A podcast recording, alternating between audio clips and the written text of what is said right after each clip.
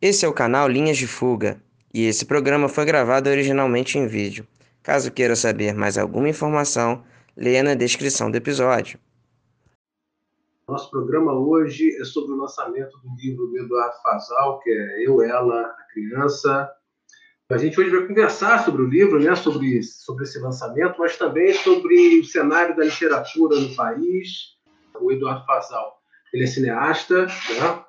Inclusive, ele fez cinema comigo, eu participei de um filme com ele há, há uns 15 anos atrás, um cineasta fantástico, um escritor fantástico também, tenho acompanhado o trabalho dele como escritor há algum tempo, que nós somos amigos de mais de 15, 20 anos. E a Daniele Souza, nossa convidada também, escritora, autora do livro No Horizonte a Terra, e participou de uma coletânea de contos é, Leia Mulheres, né? outro debate interessantíssimo da mulher na literatura. E eu acho que a gente podia começar conversando um pouquinho sobre o livro do casal, né? que é um livro que eu tenho acompanhado há algum tempo e, e eu reli, um livro belíssimo, que tem uma, uma veia poética muito forte, né? um livro muito lírico, e ele se organiza em três personas, né? em três, não sei se o Eduardo vai se incomodar em falar arquétipos, que é o eu, ela, a criança. Né? O eu, a primeira parte, seriam pontos mais, mais subjetivos, mais íntimos, pontos que, que falam da sua relação pessoal com a existência, né? das suas angústias, uma parte mais introspectiva. No ela, o Fasal, ele exercita o seu estro de escritor e fala em terceira pessoa, né? no caso, o eu lírico feminino, e no último, a criança, que seria um eu lírico infantil. É, a criança, inclusive, me lembra muito a, a criança do Nietzsche, né? do Assim Falou Zaratustra, que a criança ela seria justamente a, a inocência, né? no sentido de abrir caminhos, abrir portas. E eu acho que o Fazal podia falar um pouquinho desse livro. Para mim, estar tá aqui com você, a gente já teve muito junto dentro do mundo do cinema, agora dentro do mundo da literatura, para mim é uma honra. Obrigado mesmo. E obrigado, Daniele, por estar aqui também junto com a gente. É... Bom, a sua introdução foi muito boa, foi muito interessante e coaduna muito com a minha visão sobre o que eu escrevi. E, enfim, o livro é exatamente como que o Vlad falou, na minha opinião, ele é dividido em três capítulos. Capítulo, primeiro capítulo, eu, que para mim, como a Valéria, no prefácio que ela escreveu, muito bonito, ela definiu como um eu mergulhado em tudo, então, é aquele eu ainda como antes de ter uma identidade. Então, é como se fosse uma roupa na qual o leitor, todo leitor pode usar e a sua própria maneira e ter a sua relação muito pessoal, né? O eu do leitor vai se encaixar a esses contos iniciais.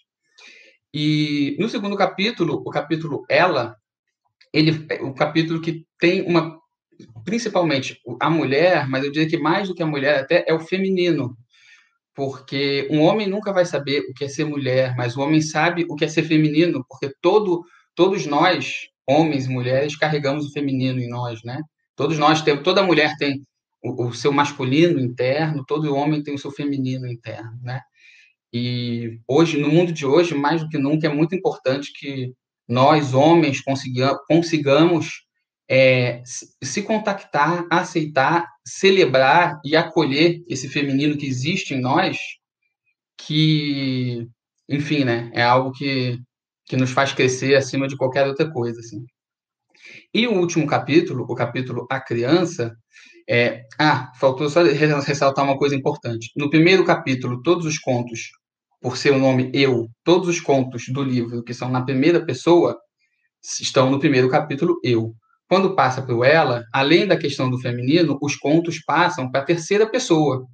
E por já ter uma identidade maior em ela, os contos já são mais narrativos. Na primeira pessoa, tem um, no, no eu, no capítulo eu, tem uma carga poética mais acentuada. No, no ela, mantém-se uma carga poética, mas em prol da narrativa de uma história mais concreta a ser contada, eles vão para a terceira pessoa e ganham mais o, o, ela, o feminino, entra com mais força, logo eles se tornam mais concretos também. E no último capítulo, a criança entra o, não apenas a criança como um ser infantil, entra a própria infância, né? A criança que existe também dentro de um adulto, né? Todo mundo que passou, todo, todo mundo que se torna adulto, obviamente, já foi criança. Então, a experiência de ser criança, quer esteja adormecida ou não, ela existe dentro da gente. Então, foi principalmente a partir desse ponto, de, desse ponto que eu busquei ressaltar e criar o, o último capítulo, a criança. O conto final do livro, que é o conto que também carrega o título do livro, Eu, Ela, Criança, é esse conto ele já tem as três já vem com características tanto do eu quanto do ela quanto da criança. E assim ele dá ainda mais unidade à obra porque ele encerra amarrando os três capítulos num único conto.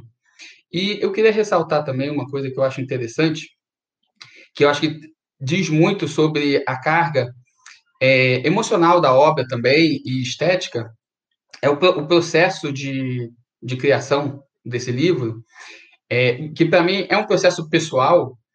É, vou dar um exemplo, um, até um filme que eu fiz, que eu escrevi o roteiro, que o Vlad participou. É, eu, na hora de fazer o roteiro, o primeiro dia de escrita, eu não consegui escrever nada. Mas quando eu sento para escrever alguma coisa, eu percebo que sempre que eu tento me basear em algo, me basear em algo externo, eu não consigo me conectar com aquilo e é uma ideia que vai ser jogada fora. Primeiro eu tenho que ver como eu estou me sentindo naquele momento que eu estou com papel e caneta na mão. Então, a partir disso, eu vou vendo o que, que o que, que vem. É um primeiro momento abstrato. E nesse, no caso desse, desse filme, desse roteiro, o primeiro, o primeiro tratamento que eu dei no primeiro dia, eu só consegui rabiscar a folha e amassei. Mas eu guardei essa folha amassada e rabiscada, não tinha nenhuma palavra concreta, porque eu sabia que ali já tinha uma informação. No dia seguinte, eu abri essa folha amassada e rabiscada e continuei a partir dali. Então, assim, você vai puxando esse fio, né? E vai chegando a algo concreto. No segundo momento, quando se chega em algo concreto, aí, pelo menos para mim, eu faço muita questão de obter um controle muito grande sobre o projeto. Então, ali eu vou delimitar, os personagens já vão sendo delimitados, a história, tudo vai acontecendo, e nesse momento eu não permito que nada saia do meu controle. A partir do momento que eu percebo que tudo já está muito instaurado, vem o que eu acho o, o, momento mais até divertido e que faz o processo ser um, um processo vivo, que é quando eu perco o controle. O momento da perda de controle, para mim, no processo, no processo criativo, é muito rico, porque faz o processo se tornar um processo vivo. É, é o momento que eu começo a me, me retiro e começo a querer ouvir os personagens ou a obra e a partir daí começa a obra começa a, a, a, ganhar uma dimensão que eu não, não poderia prever, né? E é muito interessante, eu acho, porque assim você a importância do controle, você só perde aquilo que você tem. Então, se eu já começasse nesse momento de querer perder o controle de cara, o projeto ia ficar apenas uma maluquice, sem pé nem cabeça. Então, a perda do controle e você ouvir o projeto é muito interessante. E aí, por exemplo, o projeto já estava com 80% dos contos feitos. E esse é um livro de contos, sem divisão de capítulos. E aí, nesse momento final da perda do controle de ouvir a obra, eu percebi que desde o início o livro já tinha três capítulos. Eu só não só, mas eu só tomei consciência nesse momento, tendo dado tempo para a obra se autogerir e me dar essa informação de volta. Aí que eu percebi, ah, esses contos são do eu. São os contos que têm essa carga, que têm essa característica. Esses são do ela, esses são da criança. E a partir daí a obra se fez. Então, é muito prazeroso e acaba que, que vem à tona camadas que estão além do intelecto, né? além do previsto. Isso faz com que a obra também ganhe vida, né? Então é isso. Eu acho que o livro tem essa questão, essa, essa, esses três capítulos quase que sintetizam três é, características da vida muito importantes, que é o eu, esse eu que é maior do que nós, esse eu sem identidade, o ela, que é o feminino, e a criança, que é aquilo que vem primeiro, o primordial, que molda quem nós somos, né? Então unir esses três numa temática, numa unidade é, estética, eu acho que é uma proposta bem interessante. E para mim foram quatro anos de, de trabalho, né? Foi o que o Flaubert fala, que eu adoro, que é a busca da palavra ideal.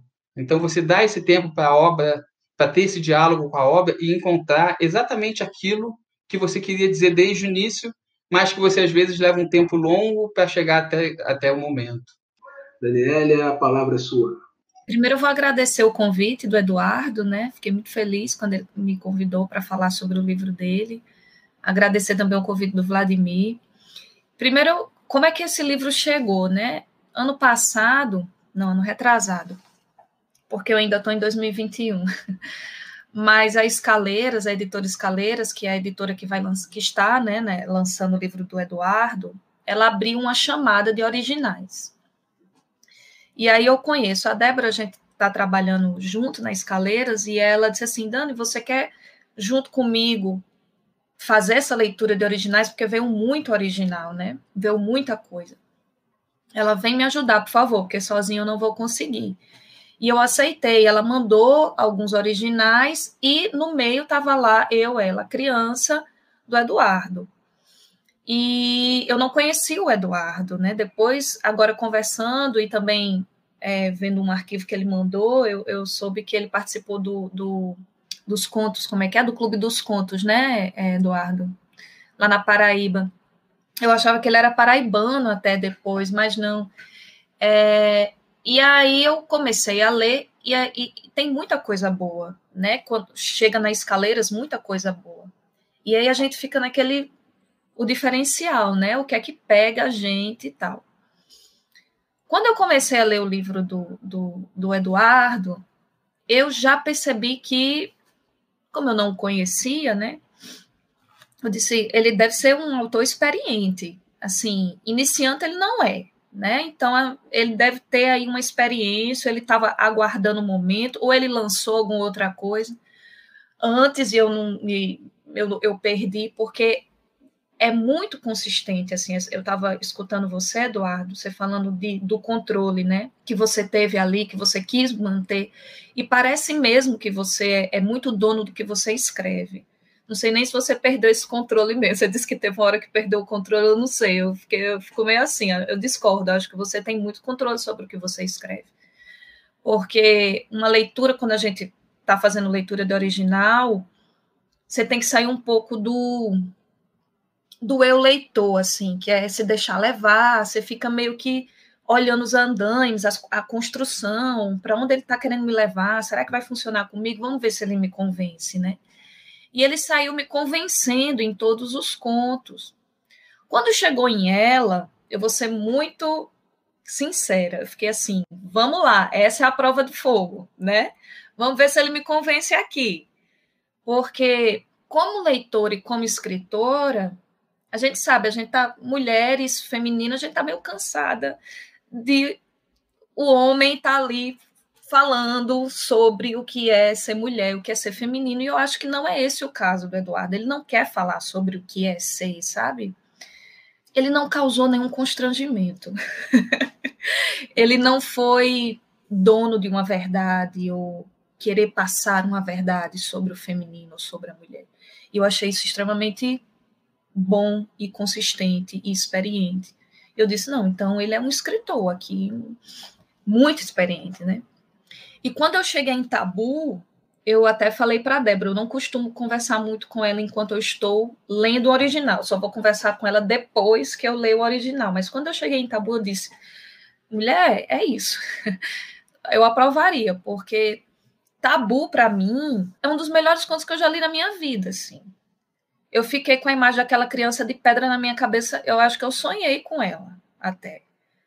E foi incrível, assim. Eu digo, não, é isso. Bora, vá, fale para ele que, que, que a gente aprovou. Então, a minha experiência como leitora do, do, do, Eu, Ela, Criança foi magnífica, assim. Eu só tenho que aplaudir e concordar com a Maria Valéria. As palavras que você escolhe, né? O seu português, o como você fala, a poética que tem nos contos. Assim, eu amei o seu livro, assim. eu só tenho que aplaudir e lhe dar muito parabéns, né? Que bom que você está nas escaleiras. E é bem interessante, assim, que a gente conversava sobre isso no, no, enquanto ele fazia, né, enquanto ele escrevia os contos, que em determinado momento eu perguntei, Edu, quando que você vai explorar a narrativa, né, o enredo. E ele explorou muito bem diversos pontos, assim, ele conseguiu manter, porque o segredo de uma boa narrativa é você manter a atenção do espectador. Né? Não adianta você ficar, escrever palavras bonitas e você tem que prender a atenção do espectador. E o Edu consegue fazer isso com esse esmero, com essa, com essa escultura né, é, é, das palavras. Né? E isso, isso me leva à minha segunda pergunta, que são as influências. Né? Como que, quais são as suas influências? Podem ser influências literárias, podem ser influências cinematográficas, já que você viu do cinema também. Para mim, é, o, o, motivo pelo qual eu escrevo é esse. O motivo pelo qual eu escrevo é eu perceber que a obra fez algum eco dentro de alguém. Eu escrevo para pessoas, para poder.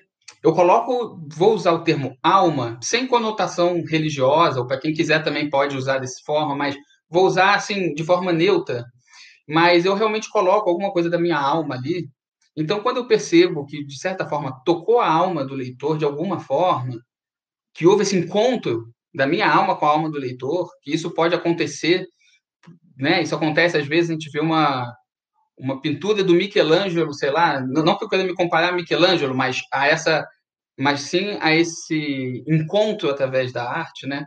Então a gente vê às vezes uma pintura do Michelangelo de, da época do Renascimento e a gente se encontra com ele, né? Ele morreu há 600, 600 anos e a gente se encontra com ele através disso, né? Ele se, ele se presentifica da sua forma mais pura, né? Da sua essência que está ali através da obra. Então, eu percebi que esse encontro aconteceu através do, do que vocês estão falando. Para mim, é, esse é o. Assim, já, o livro para mim já deu certo. Uma pessoa falou que esse encontro aconteceu, já justificam os quatro anos de trabalho fazendo esse livro. Então, em primeiro lugar, obrigado a vocês por é, acolherem e, e terem e, e, e, eu poder perceber que eu pude proporcionar a vocês um encontro de qualidade enfim, as influências, eu diria que talvez uma influência muito grande, que até está relacionada ao, ao processo criativo que eu comentei antes, eu tenho muita influência, esse contato direto com a vida, que muitas vezes o Vladimir falou do Haikai, eu vou puxar talvez para certos, digamos assim, mestres que ensinam não através de um conhecimento, mas ensinam simplesmente jogam a pessoa no meio dos leões da vida e naquele contato direto com a vida, a pessoa tem aquele aprendizado vivo. Então, isso para mim sempre foi uma coisa muito interessante, querer aprender não só através de um conhecimento que porque a pessoa, vamos dizer que um outro artista teve um contato com a vida e, ele, e ela reproduziu esse conhecimento através de uma obra, o que é inestimável. Mas eu acho muito interessante, pelo menos a influência principal, ser você também através desse contato direto com a vida. Então, eu me lembro de, por exemplo, quando você tem um contato e está sentindo medo, por exemplo, em algum momento da sua vida pessoal, você conseguir parar e perceber o que, que você está sentindo, como é sentir medo. E aí você começar a perceber o que, que é isso e como eu vou conseguir, como se fosse um dicionário, só que em vez de dois idiomas, ser como é que isso que eu estou sentindo, que é o medo, ou raiva ou um sentimento de amor, seja o que for, como é que eu vou conseguir traduzir isso literariamente? Então, essa transcrição, esse tipo de, digamos assim, dicionário, entre aspas, eu acho muito interessante e influencia muito. As influências literárias, que claro que existem, elas e, e aconteceram, elas eu, eu comecei a perceber de uma forma como uma consequência. Parece que assim, como se fosse um caldeirão que você vai jogando tudo aquilo que você lê e é significativo para você, e aí você não enxerga os ingredientes, você enxerga o bolo pronto. Então, assim, é, depois eu pude ver, ah, tá, sinto aqui, estou provando nesse conto uma Clarice Lispector. Estou provando, no Eu, Ela, Criança, eu acredito que tem uma influência do Dostoiévski, né? Até da questão que ele fala do homem do subsolo, no Eu Ela Criança seria a criança do subsolo naquela caverna. E questões, e questões que eu percebo que teve um eco muito significativo.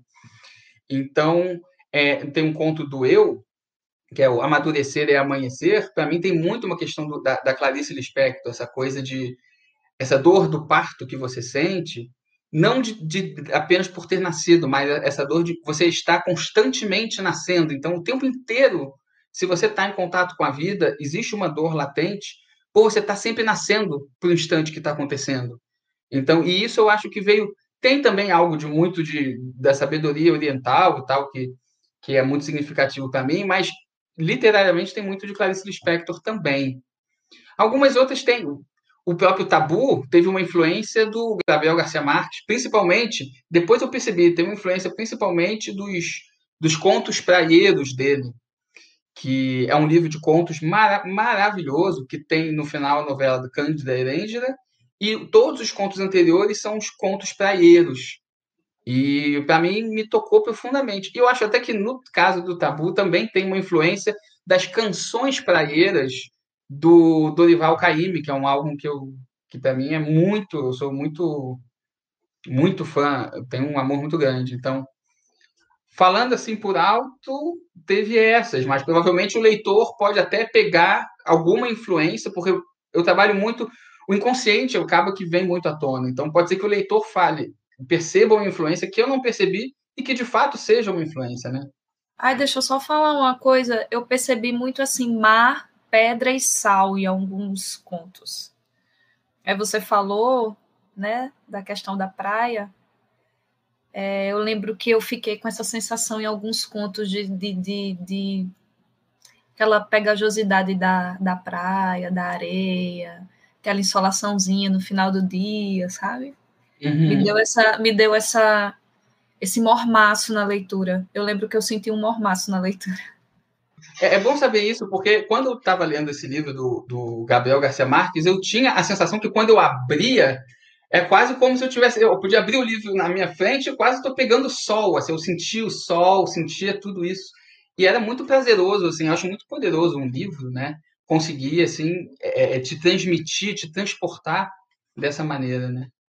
Edu, eu queria fazer uma, uma ler um trecho, né, um trecho que você me passou, que inclusive dá título ao nosso encontro, um trecho que está na capa, inclusive, e depois vocês podiam comentar. Você, Daniele também, mas você também podia comentar esse, esse trecho e o porquê dessa de certa maneira, dessa, desse, do uso dessas imagens, né, do punhal, né, dessa uma certa dramaticidade. Né? Você citou Dostoiévski, Dostoiévski, os personagens do Dostoiévski são gritados, são sempre dramáticos, a flor da pele. Né? E você falou da questão do Dostoiévski, que realmente, assim, é, é, faz tempo que eu não leio Dostoiévski, mas é, é, lembra um pouco né, o, o, a tonalidade que ele dá às palavras e às situações. Né? Vago pelo mundo perdido num tempo sem tempo. Gostaria de encontrar uma estrada asfaltada, uma placa de proibido estacionar, de receber uma multa, uma ordem, um tiro. Gostaria mesmo era de escapar desse estranho que não enxergo, mas me persegue tão próximo, tão, tão íntimo. Não sei o que procuro, Sei que amo o veneno e que meu peito e que no meu peito existe um buraco à espera de um punhal. Bom, esse é um trecho que particularmente eu, eu, eu gosto muito. Não é à toa que eu botei, é, que eu quis botar. É... Antes disso, só mencionar uma pequena coisa. Nesse livro, eu busquei é, caminhar, embora o livro tenha uma unidade e tenha um estilo que também transmite essa unidade, tematicamente eu tentei assim oscilar como se fosse um caminho da, própria, da nossa própria vida. Às vezes a gente tem, tem contos leves, como momentos da nossa vida, tem contos que têm um, um, um certo humor, tem contos que são muito densos, então eu, eu gosto dessa, dessa variação, para fazer como se fosse uma, uma jornada mesmo, né? Para o leitor sentir que está fazendo uma jornada, principalmente uma jornada interior. E no caso desse, se eu fosse falar de uma referência, talvez uma. Não foi tá aí, não foi consciente, mas se fosse relacionar com o autor, essa, principalmente a frase que finaliza esse parágrafo que você leu, um buraco à espera de um punhal, né, um buraco no meu peito, um buraco à espera de um punhal, eu diria que, se eu fosse dizer um autor, eu diria que é Kafka. Porque, assim como Kafka no processo, ele fala que antes mesmo do julgamento acontecer, o réu já sabe que ele é culpado. Então a culpa precede o julgamento. E eu acho interessante porque nesse caso a ferida precede a faca que lacera o peito. É, e aí então eu acho interessante porque a faca ela não está ali para ferir, ela está para preencher um espaço vazio, um buraco. Então isso eu acho interessante. Eu acho que tem a ver também com a pulsão que o Freud chama de pulsão de morte, que a faca ela preenche um buraco vazio. E a sociedade dá para a gente milhões de facas à nossa escolha, né? Tem todo tipo de faca que a gente pode usar e que a gente usa de fato e que a gente preenche. Todos nós somos humanos e temos as nossas questões não resolvidas, temos os nossos buracos. Alguns desses nossos buracos já têm facas que estão ali preenchendo, que estão ali ajudando a gente de alguma forma ou atrapalhando, mas enfim, que tem a sua função de alguma forma de estar lá. Outros ainda estão, outros buracos ainda estão procurando uma faca. Mas eu acho interessante isso de que, é, por exemplo, às vezes uma pessoa se aproxima da gente e é, se essa pessoa retirar uma faca que está ali ajustada certinho naquele buraco, a gente pode ter uma reação até mesmo muito violenta contra essa pessoa. E ela quer tirar uma faca que realmente machuca, digamos assim, né? E então eu acho isso, o que eu acho interessante, não só porque é uma metáfora que eu acho poeticamente bela e muito forte, mas que ela é muito verdadeira.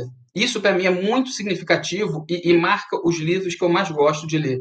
Quando eu vejo que uma metáfora não é só bela nas palavras, que você fala, ah, que bonito, mas a beleza fica só na superficialidade das palavras. Mas quando você lê e você identifica dentro de você, você ah, lê e sente no caso, nesse caso, você sente aquela faca que está ali, você, hum, sabe? Seja pelo lado, de, seja por uma metáfora que transmite alguma coisa dolorosa, como é o caso dessa, ou até o contrário.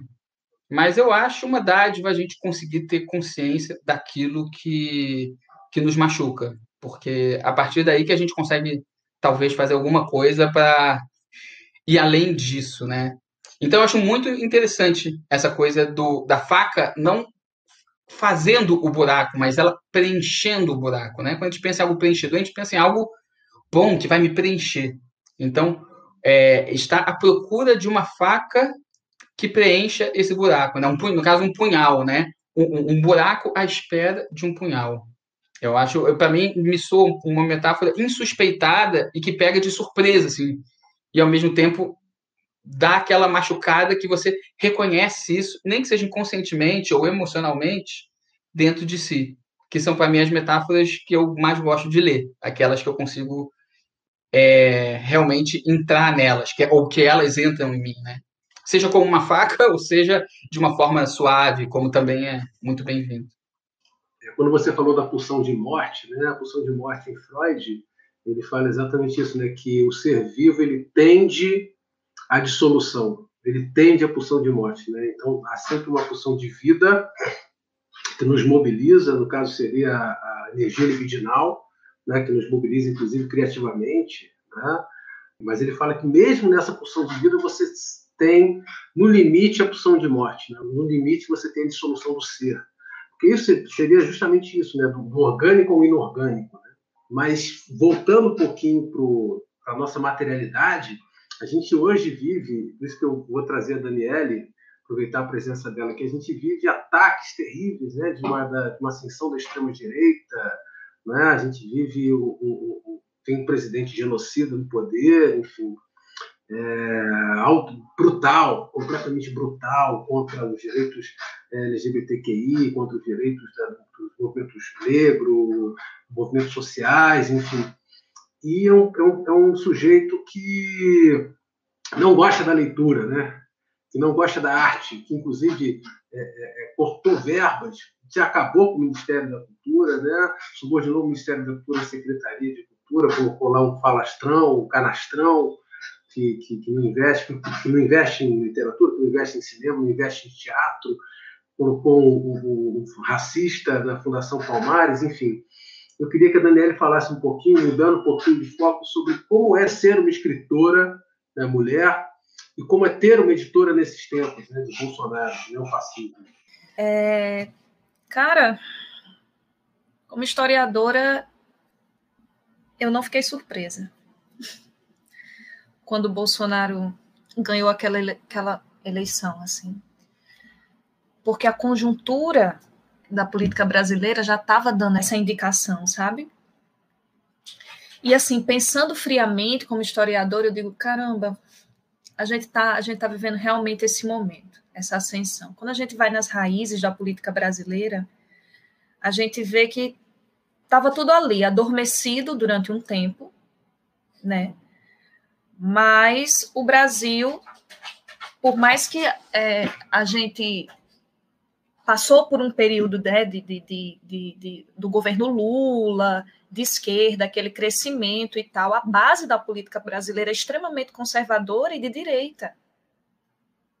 Sabe? Então, assim, a gente teve uma polêmica aí do, do partido nazista com aquele, que eu não sei nem o nome daquele homem, nem vale a pena.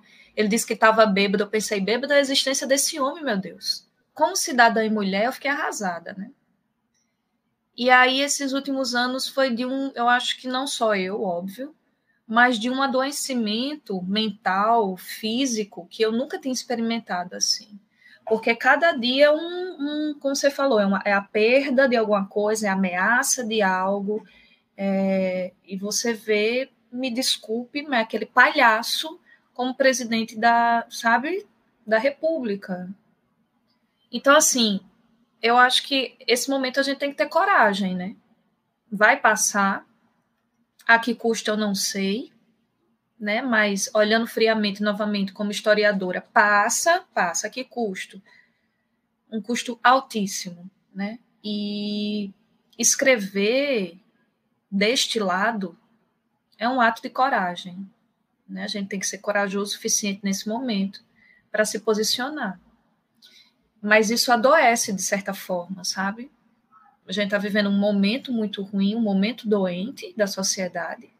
E a sociedade é um organismo e você faz parte desse organismo. Então, quando ele está doente, ele lhe afeta, né? Ele afeta de um jeito que vai eliminando, tirando suas forças, tirando sua saúde mental, emocional. É um momento muito difícil. Ainda veio a pandemia, né? Que estava ali, a gente achando que seria 15 dias, eu fiquei, meu Deus, a gente estava num, a gente tava numa, num sonho, era o quê? Que a gente achava que ia durar 15 dias em 2020, né? Estamos aqui no segundo ano. Então, assim, é extremamente difícil, é adoecedor, mas eu acho que é o momento da, da coragem, né? Do avante, do, do, do tentar fazer a mudança e a diferença nesse ano agora. E tem uma editora, é, Débora pode falar melhor, né? Porque assim, ela às vezes comenta que é extremamente difícil, né? ainda mais as escolhas que ela faz, né? Porque é uma mulher negra periférica que escolhe livros que vão neste sentido, que tem político, né? Enfim, tem uma mensagem escaleiras, com certeza. É muito chocante. Não existe adjetivo, teria que inventar um, um, não sei, não existe adjetivo realmente para dizer, porque é muito, é muito chocante o quão terrível é. Eu sou uma pessoa que eu acredito muito num debate, no debate e, por exemplo, eu sou uma pessoa realmente que tem um posicionamento de esquerda, mas não é porque uma pessoa é de direita e a priori eu já discorde de muita coisa só desse ponto de vista não quer dizer que uma pessoa que tem um posicionamento de direita, por exemplo, necessariamente eu vá demonizá-la ou eu possa não achar que possa ter um debate genuíno. Ok, eu acho interessante ter o debate, eu acho interessante ter um certo antagonismo até para gerar uma síntese. É, é, é importante ter vozes dissonantes para você conseguir chegar em algum lugar. Mas o que a gente está falando não é direita necessariamente. A gente está falando de um reacionarismo é, é ser reacionário, ser racista, ser tudo que ele é, não, não, vai além de uma é uma extrema extrema extrema direita que é algo é algo terrível. E eu concordo sim. E por exemplo e outras coisas que é terrível você hoje em dia precisar discutir coisas que às vezes que na época medieval já foi superada né? Tipo Copérnico Copérnico não é. Não está agora aí postando no Facebook falando que a Terra é redonda, ou é, Isaac Newton, Galileu. É, é, gente, e a gente voltar a debater coisas que já são superadas, porque já houveram séculos de superação. E essa superação, pessoas morreram, pessoas foram queimadas na fogueira, pessoas sofreram tortura para que essa superação acontecesse. Então, retornar a isso é como se você voltasse a torturar essas pessoas que já foram torturadas, mas que o sofrimento delas ecoou em, em, em muitas, em, em muitos ganhos. E querer retirar esses ganhos nossos, que foi com sofrimento de tanta gente, é um crime inominável. Volto a não conseguir encontrar um adjetivo que possa expressar algo tão terrível. Então eu concordo, eu acho que abrir uma editora, como a Débora faz com as caleiras, ou escrever, um canal como esse que você tem, ou você escrever um livro realmente com uma forma sincera, que, que seja que vá contra, né? não precisa ser um contra panfletário, mas simplesmente assim, simplesmente você conseguir se manter uma pessoa sã e sensível no mundo de hoje, já é um ato de rebeldia. Porque o, o, o que o, o tamanho de sofrimento que gerou a pandemia e gerou esse governo, o caminho mais fácil é você se fechar completamente, né? Se fechar enquanto fechar as páginas dos livros, fechar a, a, o seu ser e se proteger e ficar naquela naquele mundinho de raiva, né, de que muitos ficam, né? Que normalmente exatamente pessoas que até hoje adoram esse governo ficam. É o caminho muito fácil, é muito fácil. E é terrível, é terrível. Então eu acho sim que você é, participar, você escrever, você estar tá em contato com a arte, se manter sensível ao ser humano, e agir a partir disso é um ato de rebeldia. Não deveria ser um ato de rebeldia, deveria ser um ato natural do ser humano. Eu acho que um ser humano sensível não é um super ser humano, é o que o ser humano deveria ser. A gente deveria ser sensível, a gente deveria se importar com o outro. Não é nenhum mérito, não é ó oh, não, é o que deveria ser. Mas hoje os tempos são tais que se tornou de fato um ato de rebeldia, né? A arte, a sensibilidade, tudo isso. Sim, se importar com o outro e se importar com a diferença, né? Porque Exato. a extrema-direita, os reacionários, eles se importam, sim, mas se importam com os seus. Eles se importam com aqueles que são iguais. Bolsonaro, recentemente, quando ele chega com Putin, e agora com o Orbán, ele repetiu um lema do integralismo, né? Deus, pátria, família. Ou seja, eles só se importam com aqueles que seguem esse modelo da família tradicional, enfim é um momento de, de, de, luta, né? de luta de todas as formas possíveis. E a arte ela sempre desempenhou isso de uma forma genial, né? não sendo panfletária, inclusive. Eu recentemente li o Bazan, André Bazan, e ele fala os melhores filmes políticos não são panfletários. Né? Ele cita o Ladrões de Bicicleta, do De Sica, ele cita o Roma Cidade Aberta. São filmes que falam de política através da realidade, onde os personagens são, são críveis, são são, são de carne e osso, né? Ladrões de bicicleta fala do desemprego, fala de desespero de um trabalhador, mas não usa um, um personagem, enfim, um sindicalista, um, um, intelectual, um partido comunista, não. Usa um trabalhador desempregado que perde a sua bicicleta, teve a sua bicicleta roubada por outro trabalhador desesperado, e que no final, sem querer dar spoiler, para quem não viu o filme, ele rouba uma bicicleta para poder continuar vivendo. Ou seja, é, é um filme político, mais político do, do, do, E ele mostra a realidade dos subúrbios de Roma, ele mostra a realidade do povo de, de Roma. É isso que, que, a, que a arte potente, que a, que a arte que, que, que revela, né? ela, ela desvela a realidade, ela faz. Né? E é importante, né? É importantíssimo você, a gente ter pessoas como você, como a Daniele, que, que no meio de, de desse cenário, né, de, de, tanto horror, essa tragédia que aconteceu em Petrópolis ontem, uma tragédia política. As pessoas têm que, que falar que é uma tragédia política, porque o, o governo federal cortou a verba destinada a, a, a, aos desastres emergenciais, ele cortou, o governo de Petrópolis, o Rubens Bom, Rubens Bom Tempo, cortou em dois terços o dinheiro destinado ao investimento em infraestrutura para evitar esses desastres. Então, é sim um desastre político, não foi só a natureza, não. A gente tem que falar as coisas como elas realmente são. Né? E o governo federal também. Né? Enfim, contribuiu direto e indiretamente, inclusive com o desmatamento da Amazônia. A Amazônia nunca foi tão desmatada, a expansão do, do, dos pastos no, no, no, Mato Grosso. Eu vivi é, durante dois anos no Mato Grosso. O Pantanal, assim, tem, tem lugares que, que, que, já estão quase se desertificando em função dessa política predatória né, que o agronegócio faz, faz no Mato Grosso, no Mato Grosso do Sul. E esse governo apoia. Né? e essas chuvas absurdas, elas são também um efeito do aquecimento global. Então a gente tem que, tem que politizar, não necessariamente sendo panfletário, sendo realista, né? falando sobre a, a, a, a, realidade das coisas. E o seu livro é um livro que muito intimista, mas é um livro também que ele é político na medida em que ele afirma uma existência né? em todas as suas dimensões, em todas as suas, é, é, é, é as suas potências, né? E ele, ele brinca com as palavras, ele brinca com, com, com as imagens, né? Isso também é uma, uma, uma, uma, postura política, isso também é um posicionamento político, né? Justamente porque os fascistas não gostam disso. Eles querem aquele modelinho, né? Tradicional, Deus, família, pátria e família, né? Então, qualquer tipo de contraponto a, a esse modelo tradicional, conservador, reacionário, é uma, uma postura política.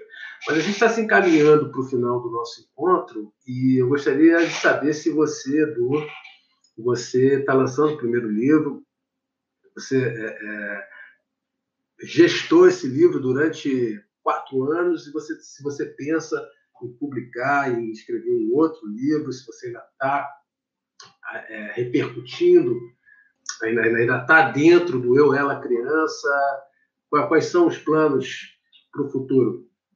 É, uma última coisa que eu queria comentar, assim, mais sobre a linguagem do, do livro, e que eu acho que transmite muito a tônica dele, está é, tá no próprio título. Eu, ela, a criança. É o título do livro, também é o título dos três capítulos, e também é o título do conto final. E eu acho interessante essa frase, porque é uma frase que inconscientemente, para mim, ela gera um conflito que não se resolve. Uma frase tradicional, ela tem sujeito, verbo, complemento, né, objeto. E essa frase, como um soluço, como um engasgo, uma gagueira, ela não sai do sujeito. Né? Eu, ela, a criança. É, e, e o fato dela não não ter essa tônica que se completa, eu acho que isso gera uma sensação de conflito que dentro do que é o conto, da minha premissa no, no conto Eu, Ela, Criança, fala da perda do eu, né? Quando você deixa de se, de, de se enxergar na primeira pessoa e você se isola do mundo de uma forma tal para se proteger, no caso, metaforicamente, dentro de uma caverna, e até e você passa a se enxergar como se estivesse na terceira pessoa, como ela, né? Não é à toa que o conto começa na primeira pessoa e depois vai para a terceira, porque o protagonista ele começa a se enxergar tão distanciado de si mesmo que ele passa a se tornar ela. Então, esse eu, ela, é a perda da primeira pessoa e aí ele passa a ser a terceira pessoa, né? E é interessante porque é, entre o eu e o ela acontece essa perda da primeira pessoa, que está na vírgula, que está o que na entrelinha, no inconsciente do texto. Então, eu acho que é muito a tônica que eu, que eu busquei no livro, é exatamente nesses, nessas vírgulas e nesses espaços não ditos você colocar a, a, essência do conflito, no caso, entre o eu. Você olha a primeira palavra, eu. Depois já se tornou ela. E entre tudo isso, que é a gênese do conflito, tem apenas uma vírgula indicando que nesses espaços aonde realmente o conflito acontece. E depois do ela, a criança, é uma regressão, ela se torna uma criança. Ela volta a ser uma criança né? E não de uma forma inocente, mas de uma forma regressiva mesmo. Ela não pode crescer e se desenvolver como um indivíduo, ela permanece presa como uma criança. Mas acho interessante a, fo a forma estética de se colocar isso, que o mais importante em eu, ela, a criança, são as duas vírgulas que estão no meio, que tem a tônica, eu acho que é até a tônica do livro que eu busquei enaltecer ali, que é no não dito, no inconsciente do texto, nas entrelinhas. Por isso que eu acho que é um, um, um livro que pode tocar diferentes pessoas de diferentes formas, porque cada um de nós tem um inconsciente, cada um de nós tem uma história, cada um tem as suas entrelinhas particulares, então eu acho que é um livro que pode ser é, bastante comunicativo. E, para finalizar, do que se perguntou, do próximo projeto, sim, o próximo projeto é um livro de haikais que que esse sim veio foi foi um, foi um, foi um, choque muito grande. Foi também a vida que trouxe não não foi pensado não foi pré-pensado nada. É, eu simplesmente no, no meio de toda a pandemia e eu me isolei muito durante a pandemia a maior parte do tempo. Então quando eu me mudei para um sítio no caso o sítio da minha sogra que eu me mudei para lá e de repente me vi deslocado de estar em João Pessoa onde eu morava fechado, encerrado no apartamento, e de repente, por muito tempo, de repente, eu chego naquele lugar com aquele sentimento de, de perder gente, de perder tantas pessoas, de estar tá continuando tudo aquilo, uma sensação de, de perda, nada mais vai ser como antes, e de repente eu encontro uma vaca pastando, encontro uma galinha é, ciscando, fazendo, agindo como se nada tivesse acontecido. Esse senso de, algo eterno através daquilo que é mais simples, uma galinha ciscando. Aquilo foi um choque, porque para mim não podia, a, galinha não podia continuar ciscando da mesma forma depois de tudo aqui, tudo que aconteceu no nosso no mundo, não podia. Uma vaca não podia estar pastando daquele jeito, não dá. Aconteceu uma coisa muito séria. Então foi um choque existencial ver que aquilo continua exatamente igual, como era desde muito antes da gente começar e que de alguma forma vai continuar muito antes. Nós somos pessoas, né? Muito antes de nós teve muita coisa e vai ter outras depois. Então, esse tipo de sentimento, que eu acho que é o espírito do Haikai, da beleza do Haikai, veio para mim e depois que eu percebi que isso já era o Haikai, só que encarnado na vida. Aí eu percebi que, opa, é o Haikai. Então eu acho muito interessante quando você consegue perceber primeiro na sua própria vida uma ideia que depois você percebe que, ah, eu já estou e aí você se conecta, digamos, artisticamente ou literariamente com essa ideia e começa a produzir. Então, meu próximo livro vai ser um livro de haikais. Esse não vai levar quatro anos mesmo, vai levar, vai ser bem mais. Esse vai ser um, um projeto mais lento, porque o haikai é uma coisa que ah, realmente assim acontece, não é um, não é um projeto intelectual, embora você tenha um cuidado com as palavras, mas essencialmente ele não é um projeto intelectual, não é um projeto que do nosso ego. Então, ele vai ser um, um livro que vai fluir mais rapidamente talvez ainda para o final do ano, no mais tardar, acho que início de ano que vem, eu estou finalizando. Maravilha, foi um encontro fantástico, agradeço muito a presença de vocês, foi um grande prazer essa, essa conversa literária, política, né, estética com a Daniele, com o Edu, espero que a gente se encontre em outros momentos, eu quero conhecer melhor o livro da, da, da Daniele e espero pelo livro dos Raikais. Assim que você lançá-lo, o nosso canal está aberto a mais um encontro. Foi um grande prazer, pessoal. Foi um grande Foi um prazer. prazer. Obrigado. Beijos. Tchau, tchau. Esse foi mais um programa do canal Linhas de Fuga. Para ver mais materiais, acesse o nosso canal no YouTube, Instagram ou Facebook.